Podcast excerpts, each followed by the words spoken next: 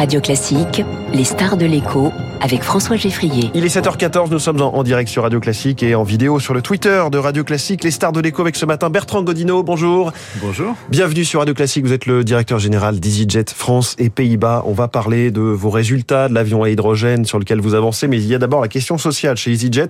L'intersyndicale, l'UNAC, le SNPNC, donc les hôtesses et les stewards, disent qu'il y a un risque de grève sur les périodes de fête de fin d'année. Est-ce que vous allez tout faire pour l'éviter, cette grève tout d'abord, merci de m'accueillir ce matin. Effectivement, on va tout faire pour éviter euh, cette grève sur la période de Noël. Effectivement, assurer que nos clients passent les meilleures vacances possibles. Euh, aujourd'hui, il n'y a pas de préavis de grève qui a été euh, déposé.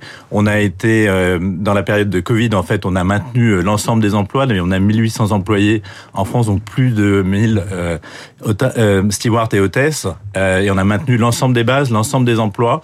et on a même proposé, malgré l'accord qu'on avait sur un des salaires, euh, d'avoir une augmentation supérieure à l'inflation.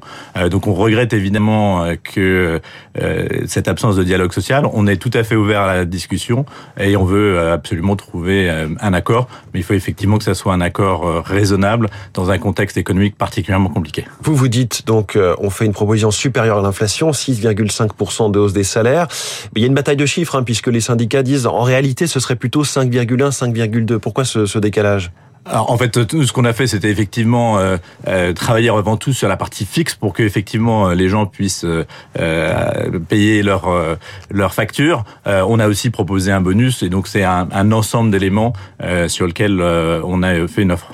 Les syndicats, vos syndicats se, plaignent par ailleurs que les salariés français soient traités différemment de leurs collègues allemands et suisses, par exemple. Est-ce qu'on ne pourrait pas imaginer une négociation globale à l'échelle du groupe EasyJet?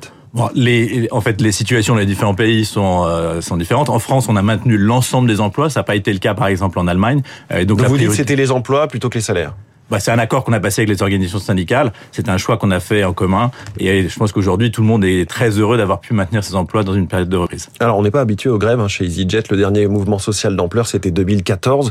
La culture interne est-elle euh, en train de changer quelque part? Non, la culture n'est pas euh, en, train de changer. Les relations sociales dans le monde de l'aérien sont euh, souvent un peu intenses. On le voit sur d'autres euh, acteurs du marché. notre priorité, c'est avant tout de trouver une solution et de, de relancer nos, notre plan d'action comme on a commencé à le faire. Et s'il y avait une grève, on est au, conditionnel, quelles conséquences pour EasyJet, les vols, les billets achetés? Pour l'instant, encore une fois, ce qu'on cherche avant tout, c'est de trouver une solution. On est ouvert au dialogue social. Euh, on, est disponible pour, de, pour être à la table de la négociation. EasyJet euh, a publié hier des résultats annuels en perte, euh, mais celle-ci est divisée par 5. Ça veut dire qu'en réalité, vous êtes en train, ça y est, de sortir de la crise? Oui, alors on a effectivement amélioré de manière très significative, donc effectivement divisé par 5 notre perte. Mais en fait, on a vraiment deux périodes. Le début de l'année qui était impacté par Omicron et cet été, où en fait on a eu le meilleur trimestre de notre histoire avec 6 674 millions euh, de livres de profit. Euh, donc ce qu'on voit, c'est que ce qu'on a mis en place euh, en termes de transformation pendant la crise fonctionne. C'est d'être vraiment présent dans les bons aéroports, d'avoir un, un rapport qualité-prix qui correspond évidemment à ce que les gens cherchent aujourd'hui dans une période de crise inflationniste où le pouvoir d'achat est un vrai sujet, mmh. et également avoir une marque très forte comme est la marque EasyJet. En 2019, on était, donc avant Covid, à plus de 90 millions de passagers EasyJet. Aujourd'hui, on a, on a repassé la barre des 60 millions. On va dire qu'on a fait les deux tiers du chemin. Quand est-ce qu'on sera à 100% Alors, ce qu'on voit, c'est que cet été a été, euh, la reprise a été euh, très bonne. On espère qu'effectivement l'été 2023 euh, sera le retour à la, à la normale. On voit que même en France, on a, on a transporté plus de 17 millions de passagers. Donc on est vraiment dans une logique de retour. Les gens ont envie de retrouver leur famille. Ils ont envie de voyager et on est très heureux de pouvoir les accompagner dans ce contexte-là. Donc été 2023, c'est votre objectif, c'est votre horizon. C'est ce qu'on ce qu'on essaie de faire. Oui. Mais on a l'impression qu'EasyJet remonte la pente peut-être plus doucement que d'autres compagnies. Est-ce que vous avez été plus prudent sur les, les capacités de retour? Alors nous, on a été euh, prudent, hein, mais encore une fois, euh, ce qu'on cherche à faire, c'est d'avoir une euh, croissance raisonnée, un retour euh, à la normale qui soit le meilleur possible, avec avant tout euh, un produit sur lequel on maintient un niveau de rapport qualité-prix qui est bon. Aujourd'hui, on a plus de 50% de nos vols en vente qui sont moins de 60 euros. Et c'est un sujet euh, important de ce qu'on cherche à faire aujourd'hui. Et justement, ce contexte d'inflation, on en parlait à l'instant avec Étienne Lefebvre, quand on est une compagnie low cost, c'est plutôt un, un contexte qui est porteur pour vous? En fait, on pense que les gens vont faire des arbitrages et donc euh, ils vont euh, ils vont vouloir toujours voler des aéroports depuis lesquels ils ont l'habitude de voler. On est présent sur ces typiquement en France. Ça, on ça est, veut dire qu'ils veulent pas aller chez Ryanair à Beauvais. Je, traduis.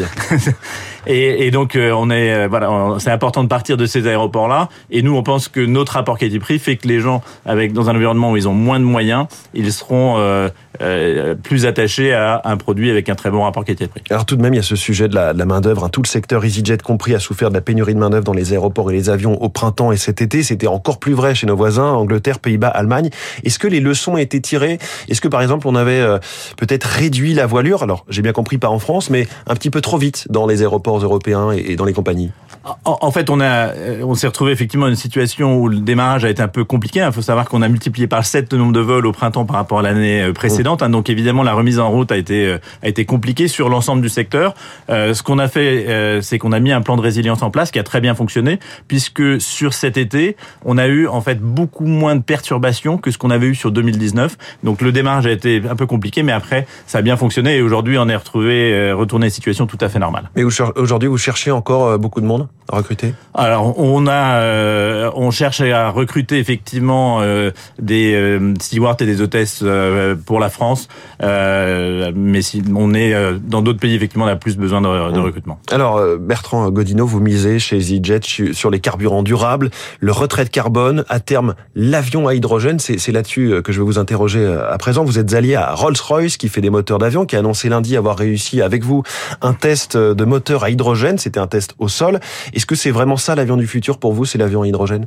Alors, on a annoncé euh, il y a quelques semaines en fait notre plan de route pour toute aller votre stratégie carbone. Toute notre stratégie mmh. carbone, ça a été un élément euh, important. Donc il y a différents éléments dans cette stratégie. Il y a une modernisation des avions euh, et aujourd'hui on a une des flottes les plus modernes, 100% Airbus, et on est un acteur important euh, de ce partenariat. Vous en avez encore commandé 56 hein, et, et, vous en attendez 160 au total. Exactement.